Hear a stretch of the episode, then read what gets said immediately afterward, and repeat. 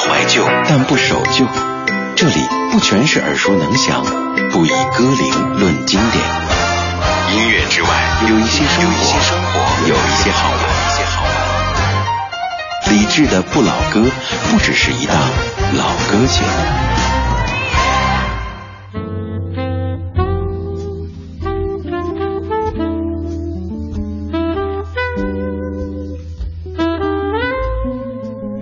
九点零四分，感谢各位继续把收音机停在 FM 一零六点六，这里是中央人民广播电台文艺之声李志的不老歌。今天节目的这个小时当中，有两位嘉宾和李志一起出现。这两位嘉宾他们的作品在我们的节目当中绝对是常客，他们就是就是李思松、李伟松两位老师。老师好，哎，你好，Hello，李志你好，还有所有听众朋友，你们好。我们三个姓李的在一块儿，三缺一啊。呃，说到老师们的名字，大家可能会有一个印象，就是呃，我之前也是，我特别担心我见真人的时候分不清，我所以在节目之前就使劲对着照片，还好今天第一眼就认了出来，分清了。你是根据根据什么东西来辨认我们两人？气场。嗯，我的印象中就是思聪老师的气场会严肃一点，然后伟松老师会更柔和一些，对，更阳光一点。呃 嗯。我们谢谢。我们在节目一开场有一个小小的片花，让大家一起来回忆一下两位老师写过的众多作品。用一分钟的时间来听到一个串烧，这些歌曲都是出自于两位老师的笔下。好。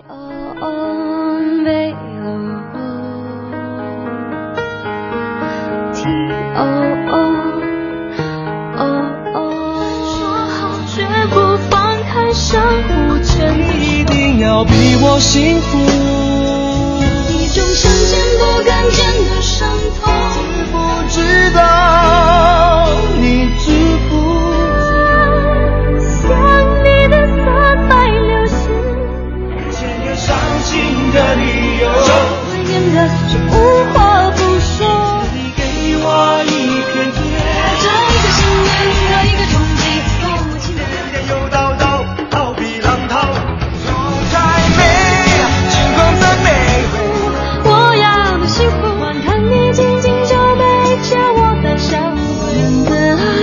新鲜保留美丽，一定会有张证书，证明从此不孤独。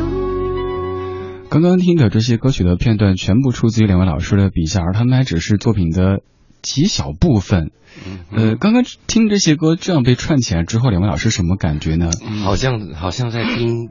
毕业证书的感觉，刚好最后一首是爱情证书嘛，时光隧道，很多当时候的画面，呃，在这一分钟里面从全部涌现出来。对，以往的一般嘉宾来的时候都是通过文字的介绍，这次我觉得没有必要说那么多，其实只要把作品列出来之后，对于大家来说发现，哇，原来都是您写的，对于两位老师来说也是，哇，这些歌都是我们自己写的。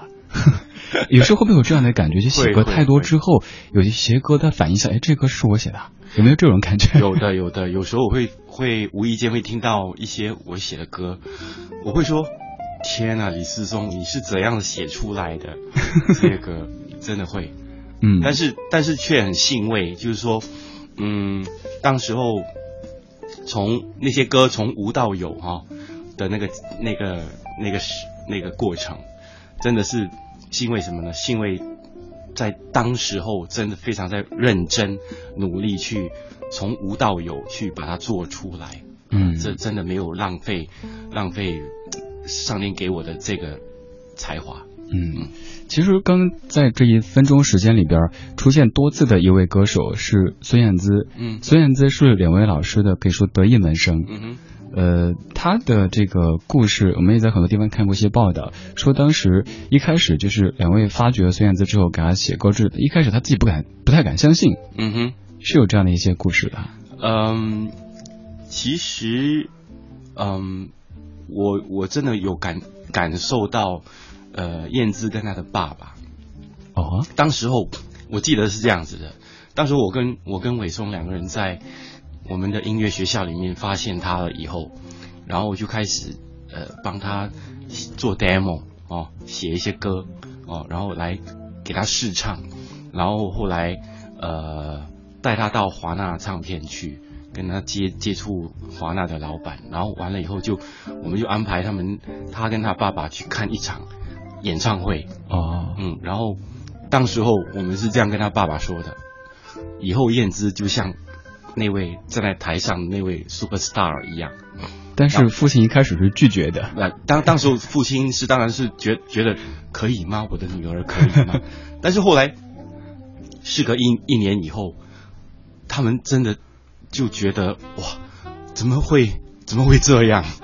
你都你知道我的意思吗？所以那个感觉是非常，他连他自己都都不不相不敢相信。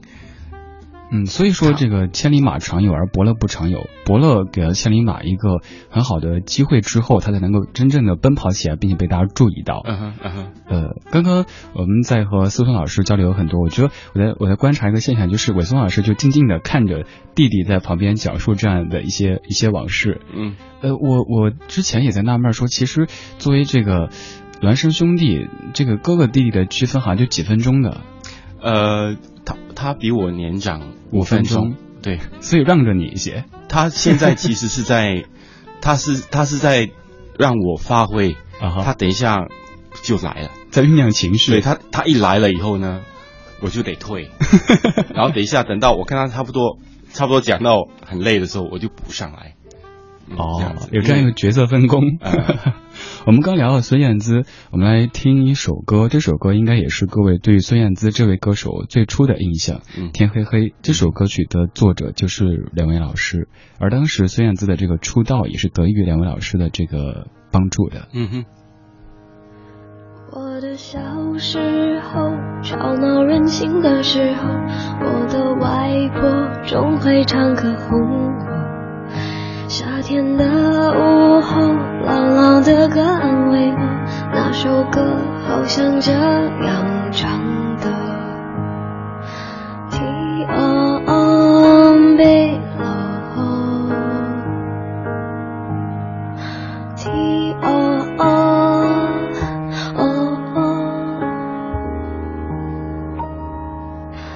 离开小时候。有了自己的生活，新鲜的歌，新鲜的念头，任性和冲动无法控制的时候，我忘记还有这样的歌。T O O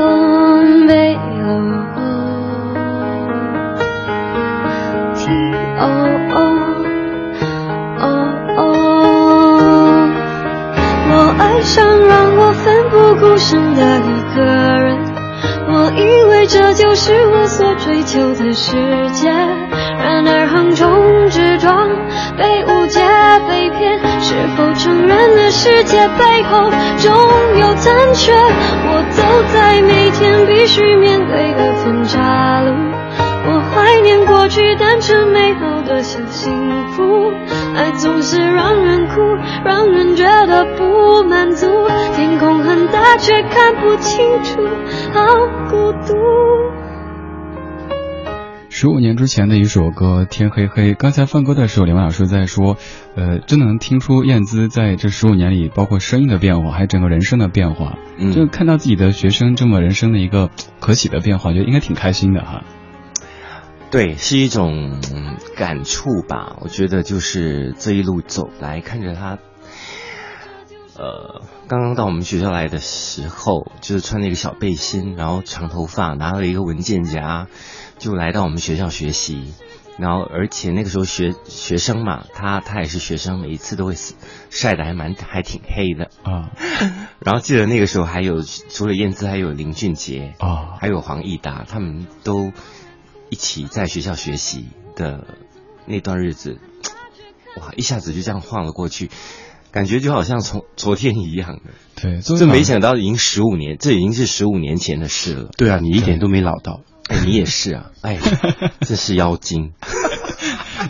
我在搜集资料资料的时候，就是有种感觉，我这个词我觉得说出来有点不礼貌，但是两位老师不认可，就是其实老师们都有点那种闷骚的性格，不是闷骚，是很骚，好吧？是，其实我觉得哦，我是伟松。对对对，现在说话的是伟松老师。我终于出场了。对，大五分钟的伟松老师。嗯，对。然后呢，呃，我是我我是这么认为啦，音乐跟时尚是一体的。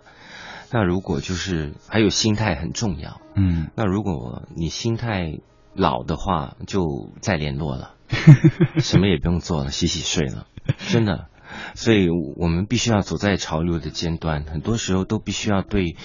呃，生活，嗯，都要充满充满希望和好奇心，还要保持敏感，对敏感，然后还要不断的要温习快乐，要温习那颗嗯喜喜欢音乐的初心，对初心，这样我们才会呃每天都会有正能量陪伴着我们，嗯，所以我们才会快乐。对，梁老师从很早的时候，其实自己本身是以歌手身份出道的，嗯。呃，这个后来慢慢的在做这个，那在做更多的表示幕后的工作。我看过一个说法，说现在其实有很多大家非常熟悉的幕后英雄们陆续走到台前，有一个原因说是因为现在唱片业不太景气，有这样的一个原因存在吗？嗯，其实坦白说，我们现在音乐人很你很难就是只做唱片本身的幕后工作啊，写歌或者是制作，呃，因为。真的很难很难，呃，尤其是那些年轻年轻的制作人，他们如果单靠这个，他们真的很难存活。嗯，那相对很多呃幕后的，他们就是可能有一些是选择当歌手，或者有一些选择去从事别的行业，嗯，来来补缺那个收入的问题。那那当然有一些音乐人。他他们希望能够接触其他的东西，来激发他们在创意上，呃，能够有一些呃，怎么讲，就是更多想法、更多 idea，嗯，去放进他们的创作里面。那因为就像当年的我，呃，当编曲人啊，每天真的是每天一整天都在那个房间里面。做编曲。就比较机械了，然后来呃大概两年吧，我从我帮人家呃当编曲人当了两年，我发现不健康哎，啊。呃我我我比较喜欢出来走动，于是我我就选择了当制作人跟创作人，然后呃我觉得这样子才能够让你的创意能够扩大你的你的你的 idea 啊。我觉得还是平衡吧，两个字，必须要平衡。好像比如说，嗯，我觉得打个比方，你像我，我曾经是歌手，到嗯后来退到幕后去，呃，一直到目前，我觉得其实我们所一路走来所学到的、所吸收到的，都都都有一个原因，背后的原因也是有着我们的使命去把它。发挥出来，那你发挥出来的原因有很多，可能就是希望说能够给大家带带来，呃呃，带来快乐养分，希望大家听到我们的音乐的时候，可以带给他们呃有呃更美好的、更健康的生活。对，然后能够影响他们，然后呃还有别的原因，就是可能你要呃呃去呃传授。给一些喜欢音乐的年轻人。对，其实总结一下，两位老师做了很多事情，包括最开始是以歌手身份的出道，再后来是呃写歌、做制作人、编曲，就其实参与了音乐这个领域的方方面面。嗯，呃，有一个这个问题，就是之前我在节目当中也比较这个业余的跟大家解释过，就是音乐制作人在一个唱片当中当中的一个角色，我的理解就像导演至于电影这样子的，是，好像我们在呃一个制作人在录音棚。就是导演，就是他说了算，他就是那个去掌控整个呃气氛，就是他要教呃歌手怎么唱，怎么去演绎那首歌，怎么样，他要去呃负责去把歌手引进那个那个状态里。呃，听说当年燕姿在做专辑的时候，然后思聪老师比较严厉，燕姿还哭鼻子是吗？嗯，其实燕姿。我没有，我没有让他哭过啦。我只只是，呃，只是只有蔡依林啊，蔡依林蔡依林哭过，跟呃那英好像也哭，那英居然都能哭，还有莫文蔚也有过，彭佳慧也有过，就是录歌的时候，嗯，然后但是我要说一样一件事情，我没有骂他们，嗯哼，比如说蔡依林，我其实对她很严很严厉，但是是因为我我我对他太好了。哦没有骂啦，你只是打而已。我没有打，我没有，不要诬赖我啊！我还我还进去里面鼓励他，还还跟他讲说，呃，你这么远从台湾过来找我帮你制作专辑，我一定要很用心尽力的去教好你这样子。那他为什么哭呢？他他哭是因为他觉得那天可能站太累了，然后他没有想到录一首歌会那么容那么难。嗯，然后。而且那个时候是没有电脑，啊，你很难用高科技的东西来帮他修啊之类的啊。然后有时候就得一，比如说一句一句来，反复的来，对对。但但是这个过程，我其实是最学学东西学最多的，嗯，因为我有跟他说，我说老师怎么个要求你，你必须得用用笔写下来，嗯，并且当你做你做到老师要那个感觉的时候，其实你才会。你回去，你才会看你的笔记，才知道说你当时候是怎么样做出来的。嗯，当时，但是我我们也不是说随便乱乱去要求歌手，我们一定要在最短的时间里面知道歌手的优缺点，然后从中去要求他避短扬长。嗯，所以其实大家听音乐的时候更多是享受，但是在做音乐过程当中，歌手有可能录了自己哭啊，哭完之后擦干眼泪继续录，嗯，也真的挺不容易的。每一件事都不是那么的。其实，其实我我跟伟松两个人，我们我们帮这么多歌手制作专辑，其实我们要求是是有东西让他明白的，而不是说，嗯，你唱。你给我蓝色的感觉啊！你给我红色的感觉。得告诉他怎么给出这个感觉。你你有有很多制作人，有很多制作人，以前的制作人，他们都是那种不告诉你他们要什么，就是叫你一直唱，一直唱，一直唱，一直唱。就告诉你结果或者我要怎样的，你去自己琢磨。对，但我们两个人不一样的东西，就是我们可以在最短的时间，半个小时里面，我就告诉他，根据他的他能做到的能力，我们就。告诉他你要怎么样去唱，你要怎样唱，他才知道说要他他要怎么唱啊，要不然你站在里面大大海捞针这样子，对，唱到哭也唱不出要的感觉的。刚刚伟松老师在在示意，呃，轮到我了吗？It's my turn。你不可能在我还没讲完的时候一直在打断我的话，对吗？我没有啊。对啊，那不是很好吗？那现在我讲完就轮到你啦。好，退下。没有，你刚刚不是说燕姿哭了吗？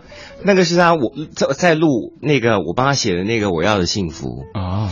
她呢是蛮蛮还蛮硬的一个女生。那我之前就其实也有不应该就是跟他说那首歌是五拍六拍五拍六拍，结果他一直是在一二三四五一二三四五六一二三四五就一直在数数数数数，后来又发现哎怎么都唱不进，为什么？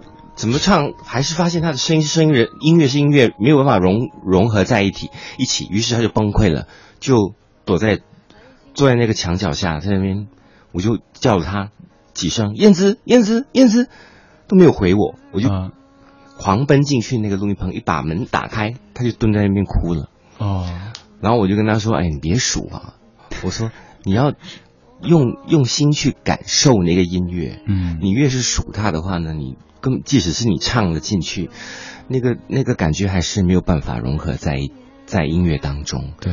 后来他就我他就我就问他你要那你现在怎么样呢？你要先先歇一会儿嘛？他说我要吃巧克力。那时候真的是个小姑娘。后来我就我就赶紧去给他买了一个巧克力，呃吃完了就好吧，我们开始吧。大家听到这样的歌曲，觉得是很快乐、很阳光，但没有想到在录音的时候还有这样的一些小插曲。我觉得现在，嗯，可以这么说啦。呃，我其实我不是骄傲，我我我其实可以这么说，我那些歌手呢，可以跟我跟思松录音的呢，都是他们的福气，因为我们俩都曾经当过歌手，我们都很清楚的知道，当一位歌手站在录音棚里面，他们需要的是什么？嗯，所以我们绝对不会让他们呃唱出呃有如看到一面大海的感觉。你知道，那那是完全是非常抽象的。嗯，所以我们就会直接示范给他们听。哎，你这边应该怎么唱？然后我们还会启发他们，还有还会给他们加很多内容在他们的歌声里面。嗯，所以就连那英他都会很，当时当年都会很骄傲的、骄傲的给王菲打电话，就说：“我告诉你，我改变歌路了。”我们来听一小段，刚说到这首歌曲《我要的幸福》。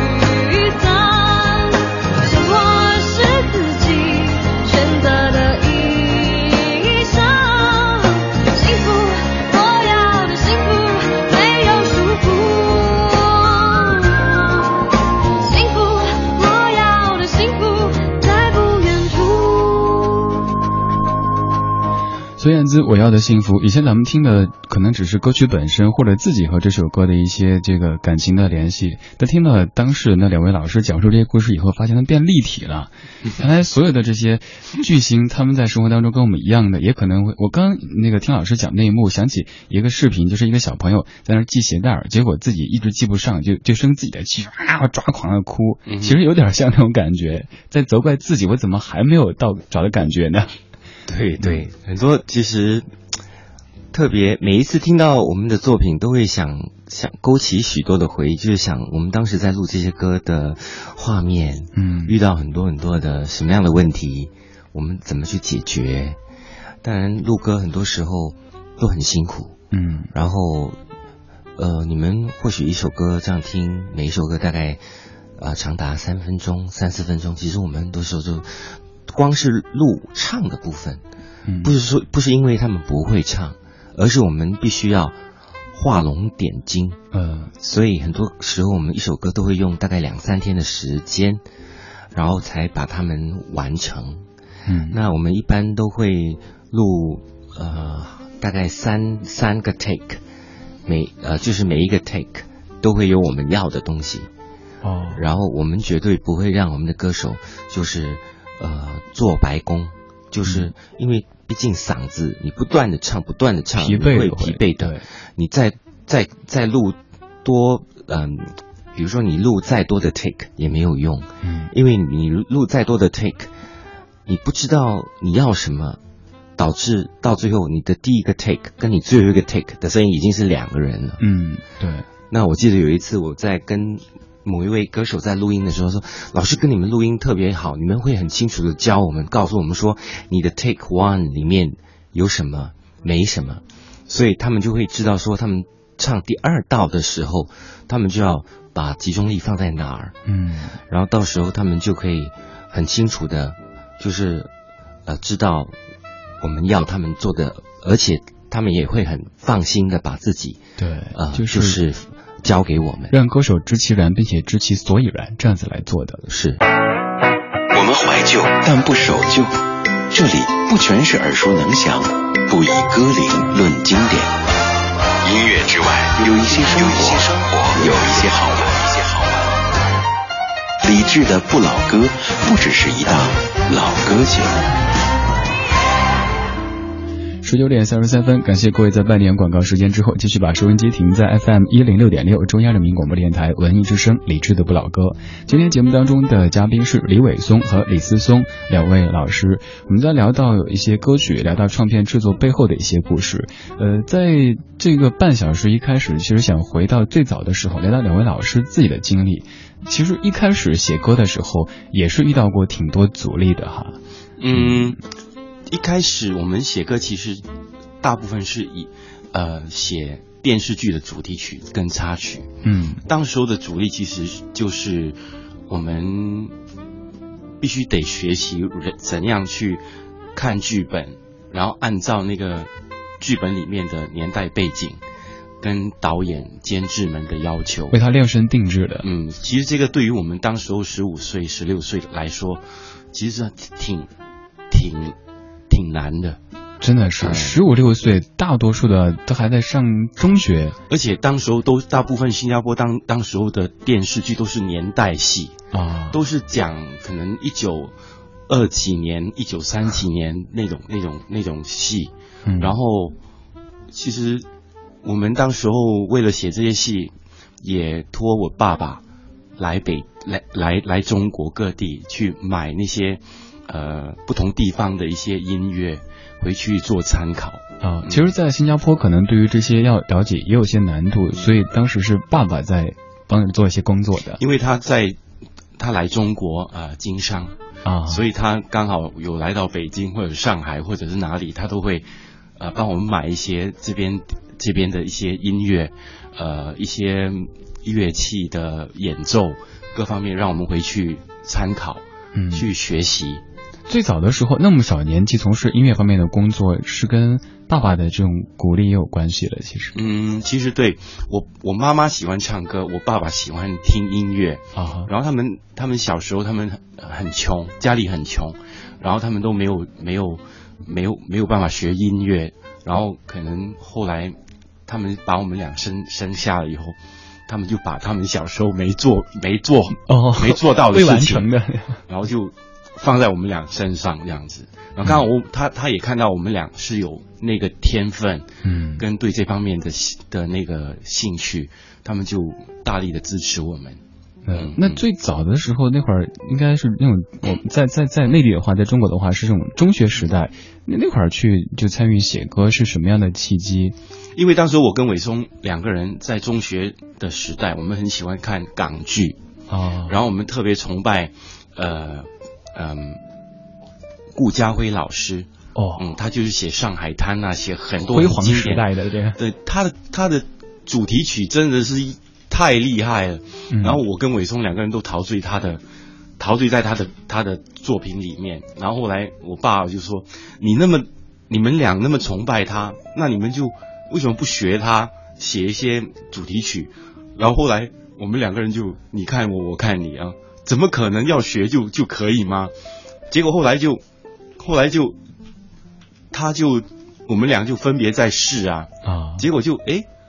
他韦松先试试试写出一首歌这样子，当时是这样的。我有说你可以说话吗？现在 没有。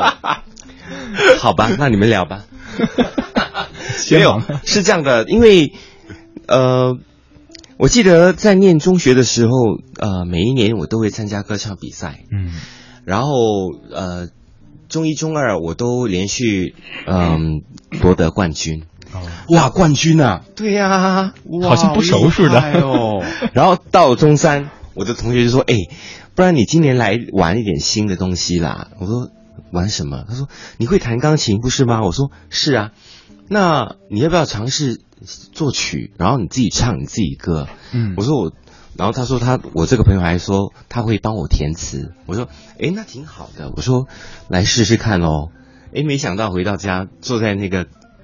钢钢琴前，我就试着弹唱，结果哎，很快的就把整首歌曲写出来了。嗯，结果就哇，很高兴，就觉得说哇，我原来有这一方面的天分，然后一发不可收拾了。呃，然后后来就学校也知道说我咱们学校有一一位会写歌的同学，就派我参加全国的一个中学中中学的一个呃词曲创作比赛，然后。然后夺得了三等奖，然后哇，对我来说已经是一个很好的呃一份礼物，因为从小就是没不自信，对学习呀有也也学习也不好，就是是音乐带给带给我信心的。嗯嗯，刚说到唱的歌曲，其实我今天带过来一首歌，就是伟松老师自己唱的这首。嗯。我等到花儿也谢了。哇，好惨哦！但这样的歌，嗯，它挺有故事的嘛。当时的也是很久远的一首歌啊，也是很重要的一首歌，可以说。嗯，是我的一个这首歌是我的人生的一个转折。嗯，当时决定从台前退到幕后去，然后继续往人生的下一个站出发的时候，然后自己从台湾呃发完在台湾的第一张唱片，其实，嗯。当时发现自己要的不仅仅是听到台下人们给予我们的喝彩，当时我跟思聪都决定说回到新加坡，然后呃写歌，嗯，然后制作唱片，然后那个时候回到新加坡还收拾了我们的那烂摊子，就是那个录音棚，嗯，因为之前也很多很多故事，然后现在也不要说了，然后反正就是当时也挺穷的，然后什么都做，呃，电台的 DJ 也当过，呃。电视介绍 MV 的主持人也当过，然后呢，也帮新加坡跟马来西亚的歌手制作了很多唱片。那么就这样，呃，储蓄钱，我就一个人买了一张飞机票到香港去敲唱片公司的门。然后到了宝丽金唱片公司，我就敲门，然后欧丁宇先先生就是我的贵人之一，他就说：“哎，你为什么没过来？呃呃，香港？”我说：“我想亲自来拜访你们。”我说，我就看到那前面有一台钢琴，我就说，我是不是可以弹一首歌给你听？然后我就弹了这首歌曲，然后他当时就说，我要了，我要了，我要给张学友唱。我心想，逗我啊你？对啊，这真的假的？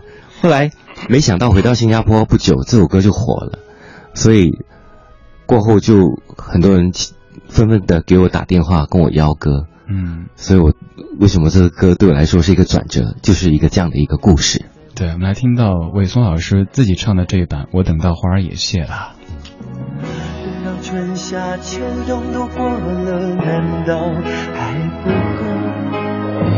其实是因为我的心有一个缺口，等待那走的人把它还给我。睡不着的时候，会不会有人陪时候，会不会有人安慰我？我想说话的时候，会不会有人了解我？我忘不了你的时候，你会不会来疼我？你知不知道？你知不知道，我等到花儿也谢了。你知不知道？你知不知道，我等到花儿也谢了。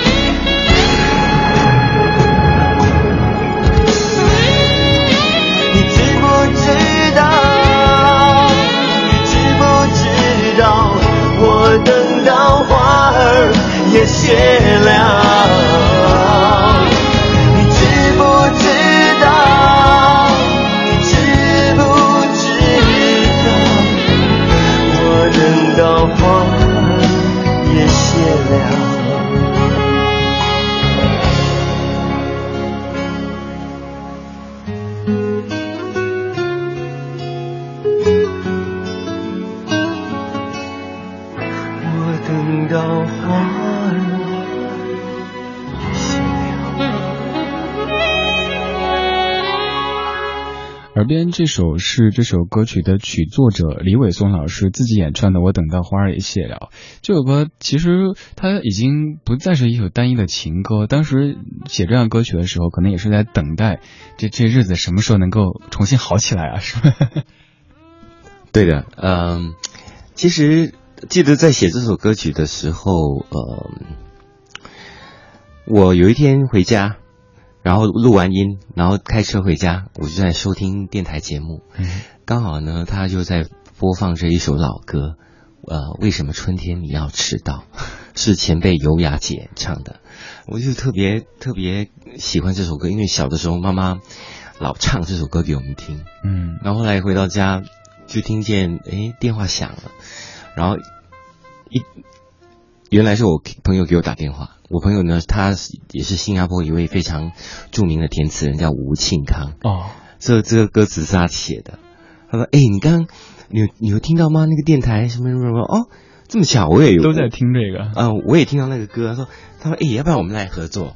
就说呃呃，我们来写一首歌，然后到了副歌的部分，我们引用这首呃呃，那你知不知道那个老歌是为什么春天你要迟到，等得我好烦恼。你知不知道？你知不知道？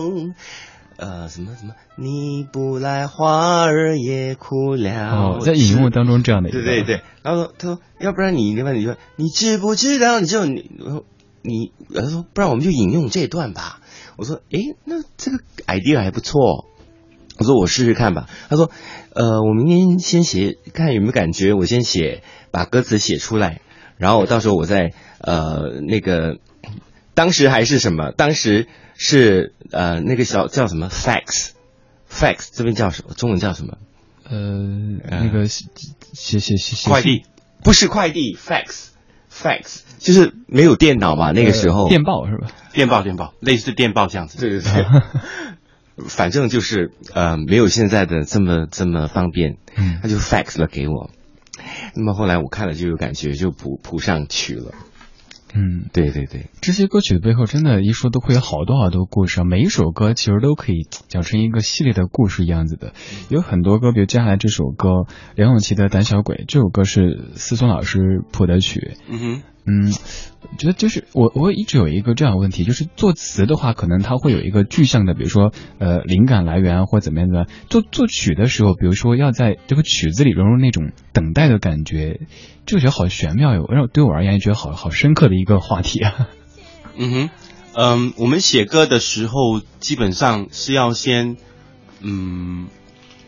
想象那个歌手本身他的声音的特质在哪里啊？然后从中你才会知道说曲风应该怎样帮他定，嗯嗯，然后你才会知道说，哎，这把声音那么独呃那么舒服，对吧？那配上木吉他的声音就会好听，然后就给他呃设计了这个这样的曲风，就是来 folk 民谣的这种曲风，嗯，让他走这种比较甜、比较清新的呃曲风。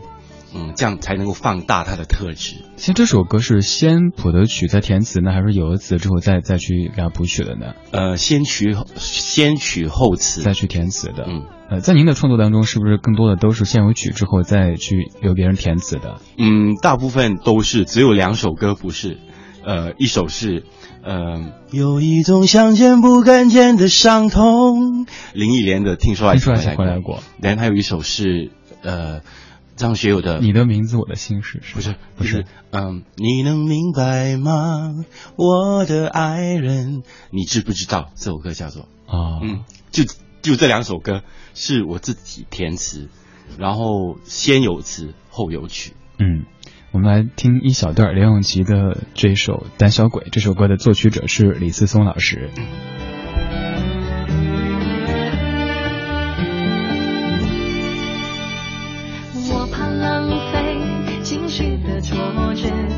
自己像刺猬，小心的防备。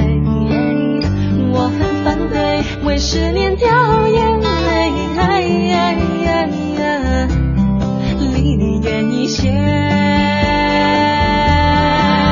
喜欢看你紧紧皱眉，叫我胆小鬼。你的表情大过于朋友的暧昧，寂寞的称谓，甜蜜的责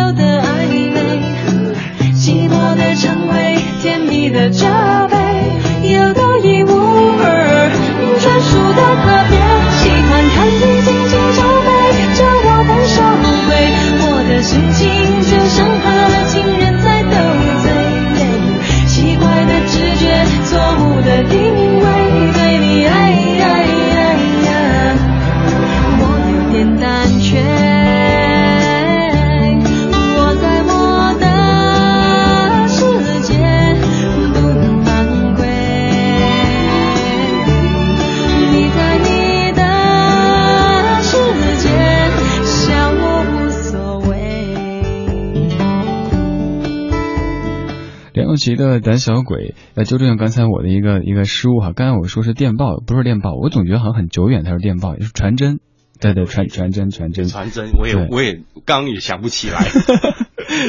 刚刚这首《胆小鬼》，呃，苏苏老师说在做的时候，其实就是根据梁咏琪的这种特质去做的。刚才也提到一首歌，《听说爱情回来过》，因为那首歌是比较特别的，先有的歌词，再有的曲调，是这样吗？是是是是是，那首歌我还听说一个这个小道消息，说其实有您的妻子的参与。两个人我们其实是一起写完这个词以后，然后后来还有一个人有参与，呃，给给予我们一修改了一下下，他就是李宗盛哦大哥，他就是比如说副副歌的部分有一种想见不见的伤痛，然后他就在这一句里面加了一个字，有一种想见不敢见的伤痛。哦，哇，他这个字一加下去的时候，这句话变得更有更有感觉，更痛了。嗯，真的，嗯所以记得当年是这样的。这首歌讲的是前任，呃，就有一已经逝去，的就是没结婚之前的另外一段，差一点就要开始的的感情啊。后来是后来是很纠结那个时候，然后我有跟我太太就是讲过这样的一个事儿。嗯，然后后来当然我也知道怎么处理，但后来后来我我我太太就说，那倒不如我们把这这个感觉变成一首歌词这样子。哇，他好豁达呀！我觉得对于好多女性来说，都会觉得你别跟我说这些事儿。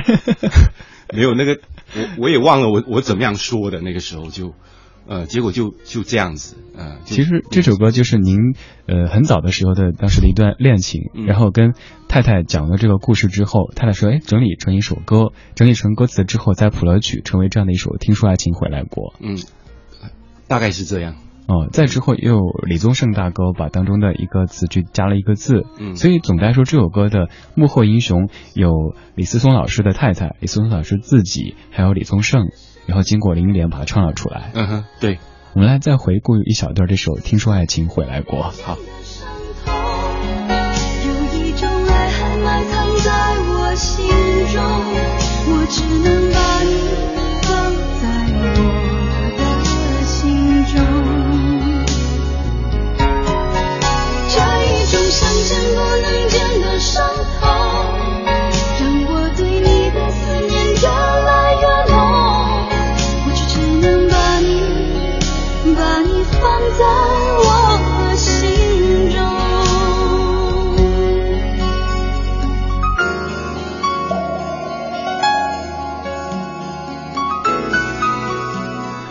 边这首歌是各位非常熟悉的《听说爱情回来过》。今天节目当中的嘉宾是李伟松和李思松两位老师。我发现其实伟松老师和我之前的印象有一些差别。我觉得伟松老师特别静，但是其实伟松老师还挺好动的。呃，我们今天带过来很多两位老师的作品在分享。呃，接下来我准备放的一首歌是《比我幸福》，那首歌是伟松老师创作的，呃，这个曲子。嗯。嗯，这个歌其实是我在跟学生上课的时候，跟我的学生李景生一起合写的。啊，这位同学他其实不自信，那么呃，他其实唱歌呢也是有有一点点的五音不全。那我记得当时呃，我还帮了他不少，就是不是在帮他写歌，是帮他建立他的自信。啊，就是他以前是不敢出声的，说话也不敢抬头看看我。后来有一次，我就呃放很多心思在他身上，就给不断的给他鼓励鼓励。那么后来当他知道这首歌曲呃被陈晓东陈晓东选用了以后，他整个人就变了啊，呃，说话声量也大了，所以我觉得我我很开心，因为我帮到他，我就是帮到这个孩子建立了他的心，因为我从他其实从他身上也看到我自己，因为小的时候我刚刚说了我学习不好，然后是因为呃被学校的呃老师和。呃，校长发现我们学校有一位会写歌的同学，那就是我，然后就派我去参加全国的比赛。嗯，从此我就讲话的时候，我也敢抬头看着老师。嗯，就发现说，原来我不是自己以为，呃，我那个什么都不。就是不不厉害的那个小朋友，因为我小的时候就是不自信，每次都会听到有人都有人说：“哎呀，你我们广东人会说广东话有一句俗语，你招三都冇把嘞，就是你你你身上有很多把刀，但是没有一把是利的。”那就是因为那个经历过后，我发现自己其实是哎很有使命感，嗯，很就是呃。觉得好像看到曙光的感觉，嗯，就是其实写歌让自己找到一个更好的自己，慢慢更有自信，然后整个的人生也变得越来越阳光积极了。对，所以可能这也是为什么我我后来要呃创办自己的音乐学校的原因。嗯，那其中的一个原因，那另外一个原因就是因为我妈妈从小就是因为我妈妈她也是一个裁缝呃的一个裁缝院的老师跟院长。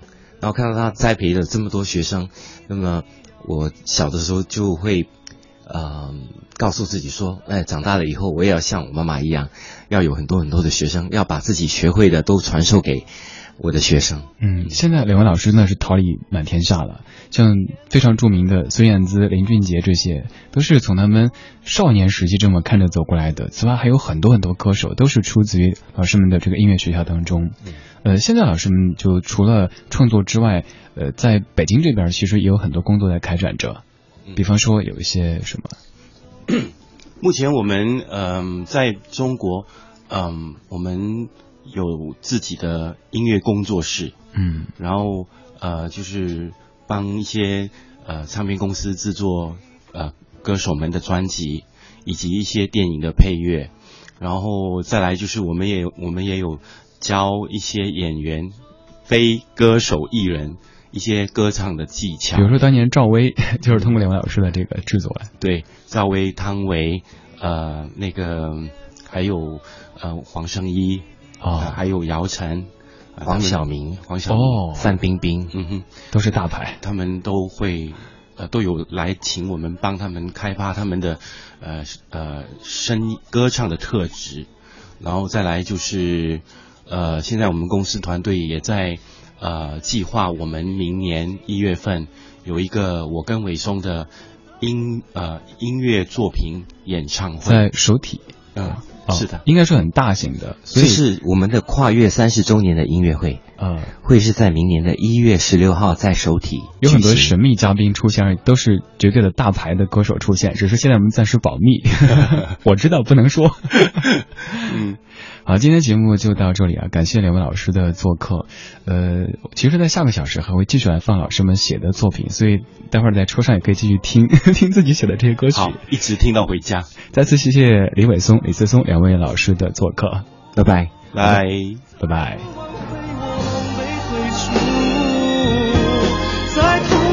说不爱不用抱歉来弥补，至少我能成全你的追逐。请记得你要比我幸福。